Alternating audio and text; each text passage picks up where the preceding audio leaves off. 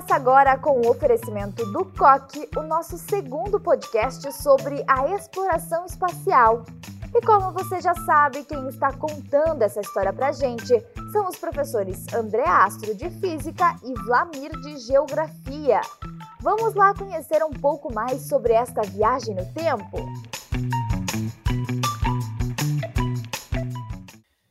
E aí galera, estamos de volta! Professor André Astro na área, professor de Física e o professor... Vlamir, professor de Geografia. e aí André, tudo beleza? Beleza, beleza, prof. Pro nosso segundo podcast, é uma série, ó, só lembrando, já saiu o primeiro, falando sobre a conquista da Lua. Povo, se você não ouviu o primeiro, vai lá, procura, porque tá muito show. E essa é uma continuação, é tipo assim, parte 2, a missão. Fechou? É sim, sim, sim. Dentro dessa levada das dentro dessa levada das trilogias, né, professor? Vamos, As trilogias, exatamente, exatamente.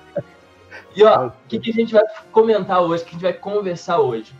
Uh, o homem conquistou a Lua, chegou a primeira vez na Lua em 1969, e logo depois vieram outras missões.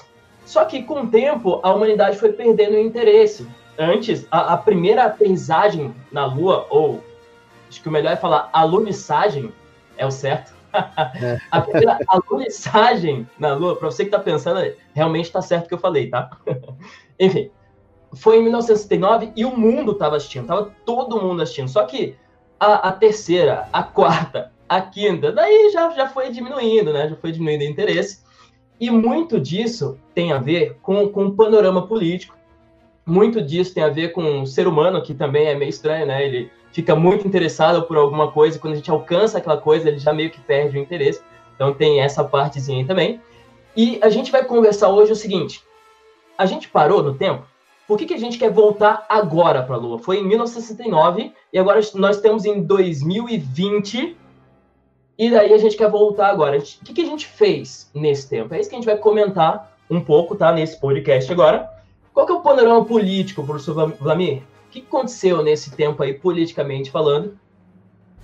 Cara, olha, é uma longa história, né? Mas vamos lá, vamos, vamos devagar e sempre, né?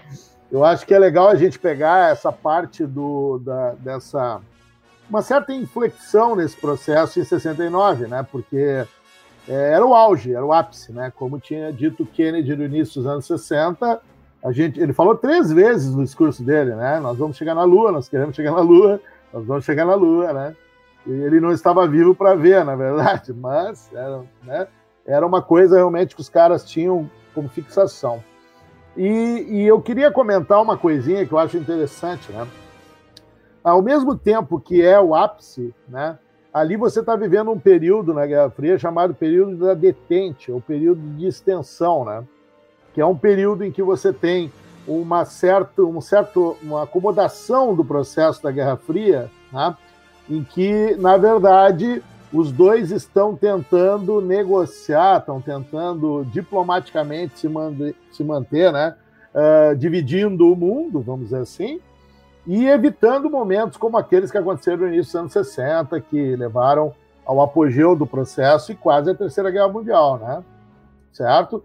Então, é, logo depois da, do projeto Lua, uh, surpreendendo de certa forma até eu acho a opinião pública na época, eh, Estados Unidos e União Soviética vão negociar uma parceria, né, para um projeto em conjunto nos anos seguintes que vai chegar em 75, né, cara? É, é um negócio muito louco, é. E o, o com, que, que, qual foi a ideia da negociação dos dois aí? Olha, aí é que tá, tu vê, de um lado tu tem esse lance da distensão, né? Então, distensão quer dizer vamos distensionar o, o processo. Isso desde o final dos anos 60 já era uma tônica, né? Então, é, os soviéticos e os americanos acharam conveniente né, promover um projeto conjunto para dar uma cara para a Guerra Fria diferente. Só que nos bastidores a tensão era, era muito interessante. Né? Havia uh, um projeto conjunto, mas principalmente a União Soviética tentava de todas as formas esconder as suas descobertas em relação à NASA. Né? era, uma, era uma coisa louca. Eles, eles, se, eles começaram várias reuniões, vários encontros para desenvolver o projeto, E a União Soviética sempre com o pé atrás, porque a NASA, eu acho que já é de conhecimento da galera, ela é mais midiática, né? Sim. Quer dizer, tudo que tu faz é mídia, é mídia. E os soviéticos, hoje nós estamos vendo filmes dos soviéticos daquela época. Esses dias saiu um da explosão de uma bomba na Sibéria, de um teste, né? Que eles nunca tinham divulgado, saiu agora há pouco. Né? Então, quer dizer, os caras, como sempre, com o pé atrás. Só que, realmente, os anos 70 são anos de transição. Parte, vamos, vamos falar sério aqui, parte porque a grana pesou, né? A grana sim, pesou. Sim. Esses projetos eram muito caros, né? E os anos 70 não são os melhores anos nem para o capitalismo mundial, nem para a, União Soviética e seu socialismo real, né? Que já demonstrava fragilidade, vamos dizer assim. Mas o, o projeto aconteceu, em 75, né? O projeto Apollo Soyuz, né? Que é a, o projeto soviético, vamos dizer assim, que poderia, quem sabe, ter chegado na Lua lá, né? E feito todo, todo o alarde para eles também. É, uma coisa que eu achei engraçada quando primeira vez li a respeito disso. Quando tu vai ler na a propaganda americana é projeto Apollo Soyuz, né? Quando tu lê numa propaganda soviética é Soyuz Apollo. Olha só. É, aí teve apertão, apertãozinho de mão no espaço, as naves acoplaram, todo, teve fotinho, pô, foi, foi feita uma propaganda legal. E nesse ponto, convenhamos, né? Se deixar na mão dos americanos para uma propaganda, os caras sabem fazer, né? Isso sabe fazer. E, é, e deixa, fazer. deixa eu só comentar que esse negócio da propaganda aí da NASA, dos americanos, é uma coisa que até hoje é algo que, que é simplesmente impressionante. Você entra hoje no site da NASA, é, é completamente absurdo aquele site. Porque é tudo feito para divulgação científica e muito bem feito. Até porque eles precisam desse feedback da população para claro. ter o dinheiro para exploração. Mas é, é, muito absurdo. Eu, eu procuro, eu entro bastante no site porque tem bastante coisa de educação lá. Sim, então sim. tem experimentação relacionado à física, à geografia, tem de tudo, prof. Tem exatamente tudo. É absurdo. E daí, o tanto da NASA quanto da Agência Espacial Europeia fica a dica aí para quem gostar, eles sempre publicam fotos do dia, do espaço, fotos da Hubble, fotos do, de outros telescópios que estão em órbita. Enfim, essa parte midiática aí da NASA realmente é algo impressionante. É, e essa questão que tu falaste agora, eu me lembrei também da, da Agência Espacial Europeia. É, é no meio do projeto Apollo Soyuz, eles, os Estados Unidos também negociou com a Agência Espacial Europeia para bancar uma parte daquilo que seria futuramente projetos conjuntos deles, né? Na verdade, estava todo mundo atrás de uma grana, todo mundo atrás né, de financiamento, de ajuda. Houve uma ideia tipo de compartilhar informações para tentar fazer algo maior, mas pesou muito o custo, né? Que é uma coisa que hoje a gente está vendo, né, André? É, essa questão, eu não quero antecipar nosso último capítulo aqui, né? Entendeu? Mas, pô, é. É, é, cara? é, é, pô, mas é, Pô, hoje, quando você vê como é que tá o negócio, você percebe, não dá. O Estado é, já deixou há muito tempo de ser o grande investidor, né? É, isso pesou, isso pesou. Isso, se a gente pensar assim, ó, tipo, por que, que a União Soviética entrou em decadência? Um dos aspectos que a União Soviética entrou em decadência foram gastos que foram feitos em exorbitantes em áreas que não revertiam para a população diretamente, né? Não, não era uma coisa que os caras tinham um ganho. É aquilo que nós falamos no, no podcast passado. Tipo assim, ó, o que, que reverteu para a população civil das descobertas da, da Guerra Fria, né? da questão espacial? Aí tu citaste uma série de situações, eu falei no micro-ondas, né? E Sim. falei coisas assim. Então, pô, se não reverte, cara, qual é a função do negócio?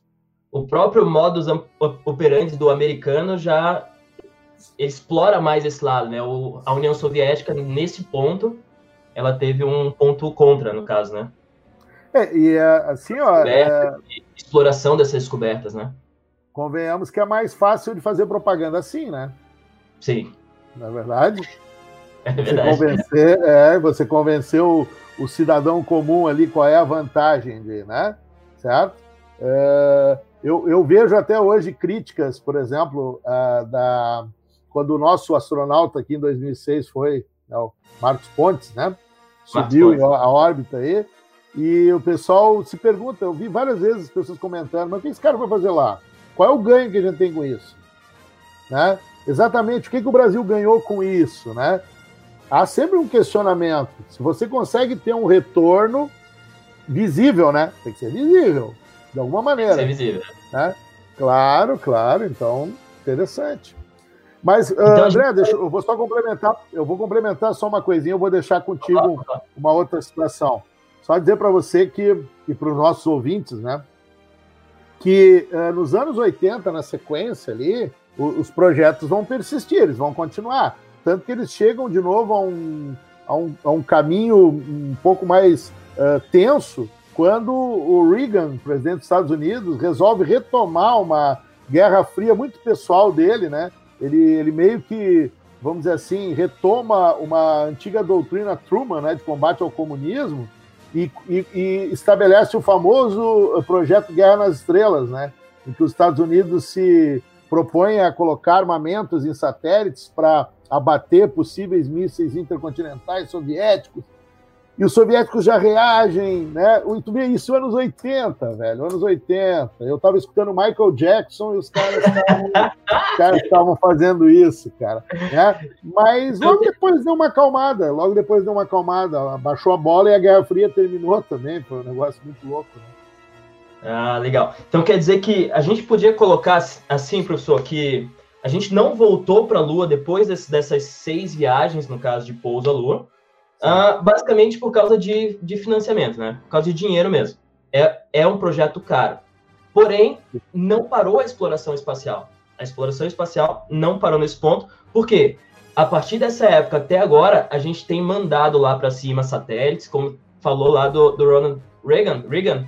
Reagan, Reagan. Ronald Reagan, tá isso. Antigo,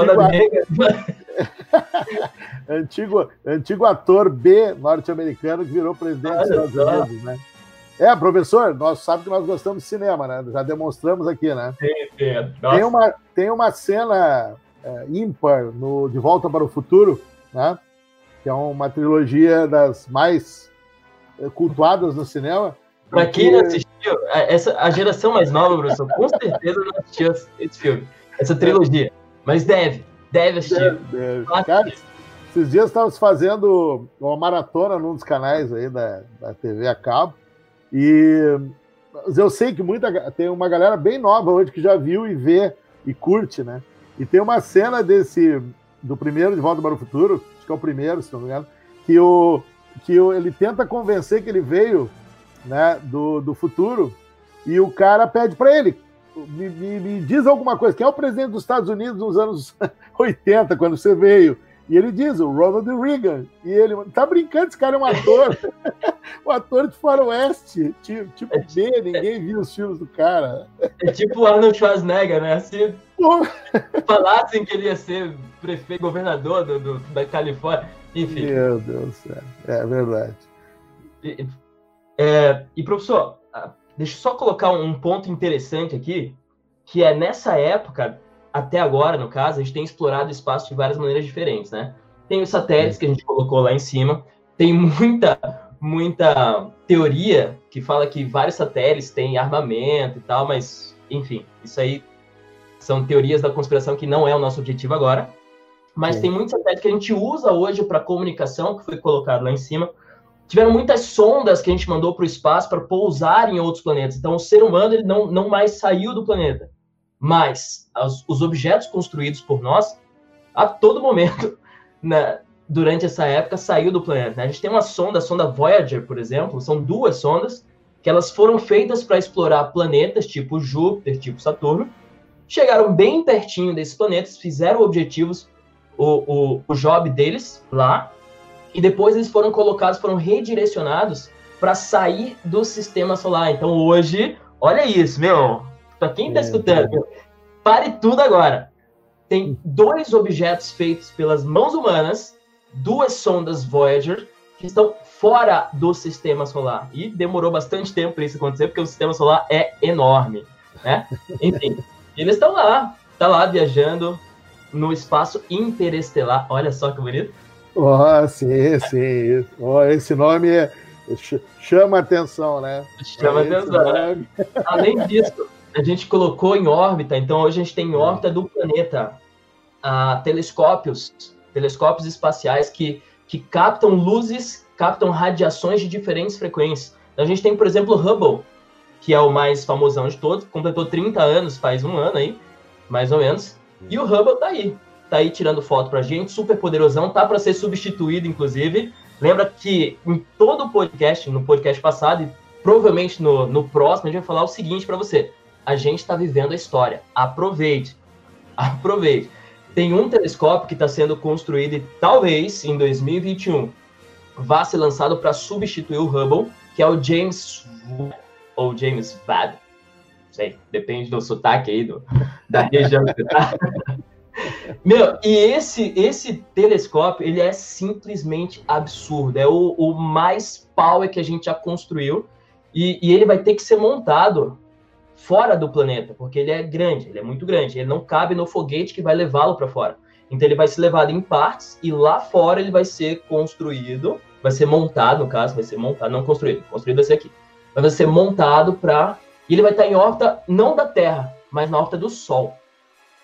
Loucura. Imagina o tanto de descoberta que a gente vai fazer com isso.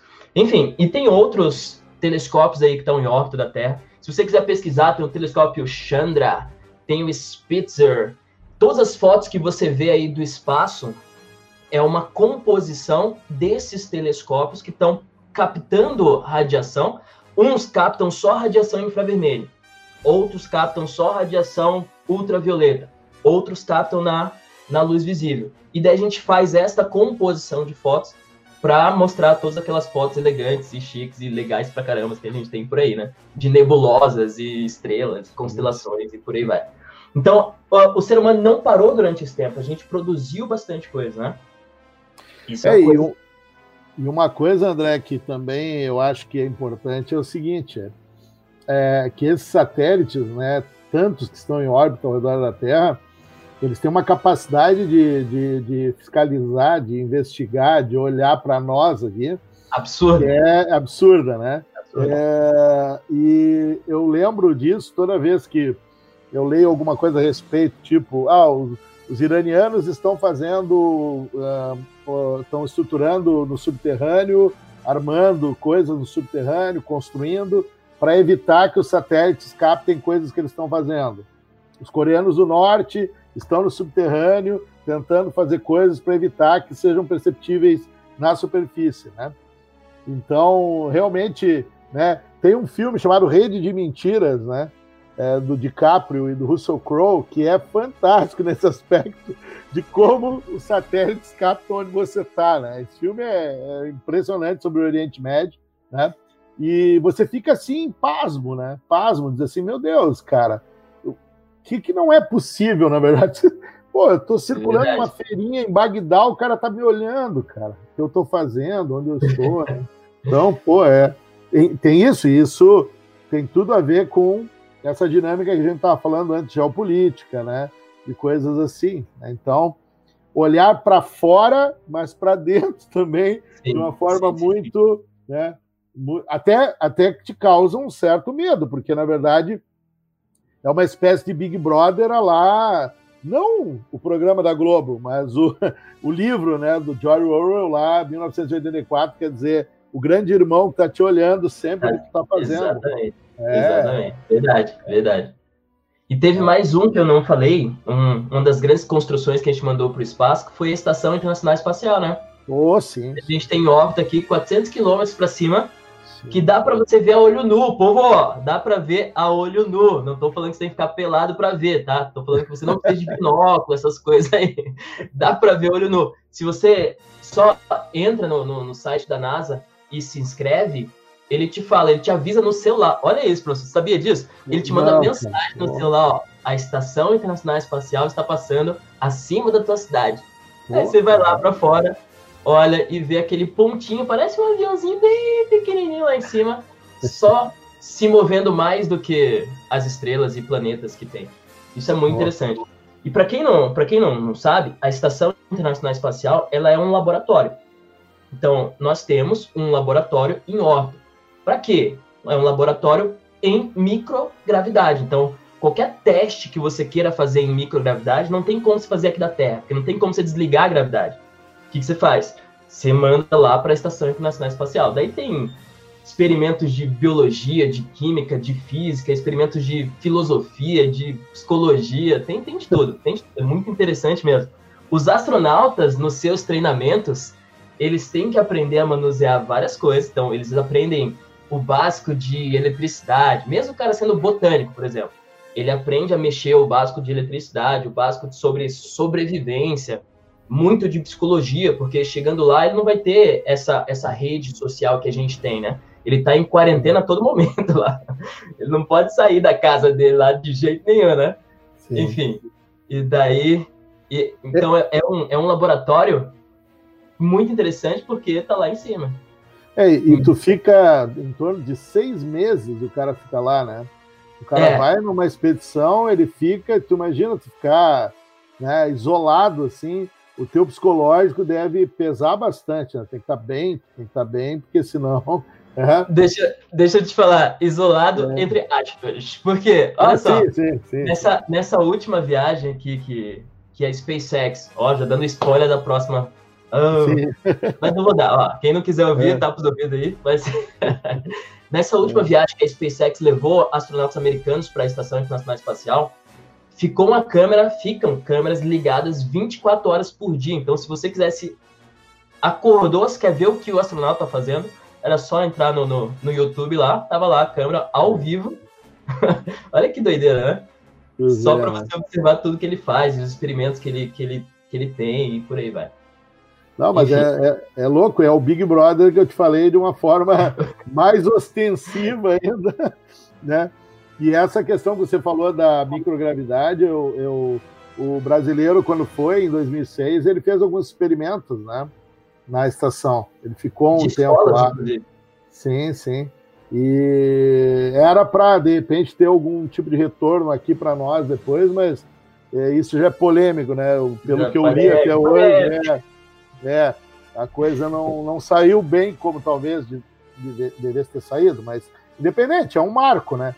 Ficou sim. na história que nós, em 2006, mandamos um, um astronauta e, claro, é, você aproveita isso politicamente naquele momento, né, como aproveitou outras questões na história.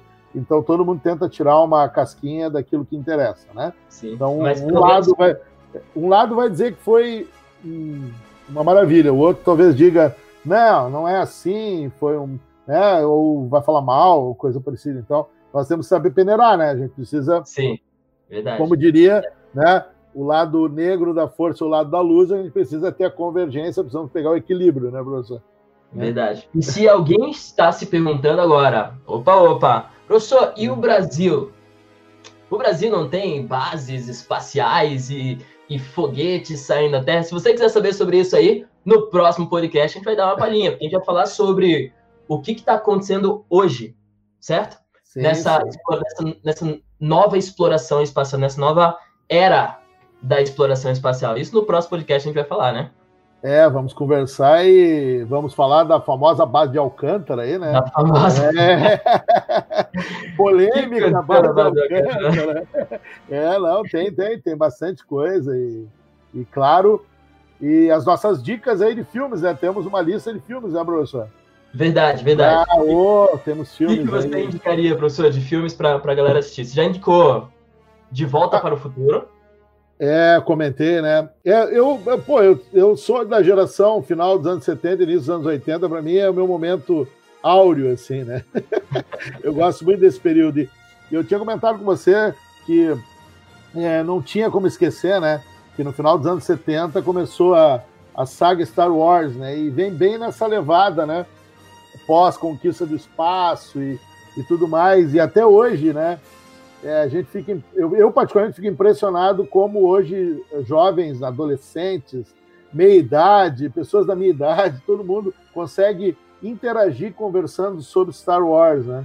E é incrível e, e discutindo momentos do filme, períodos até longos, até discussões e até a qualidade, né, de cada produção. São nove filmes, né, cara? Fora a, o universo expandido, fora o que está, né? Agora há pouco.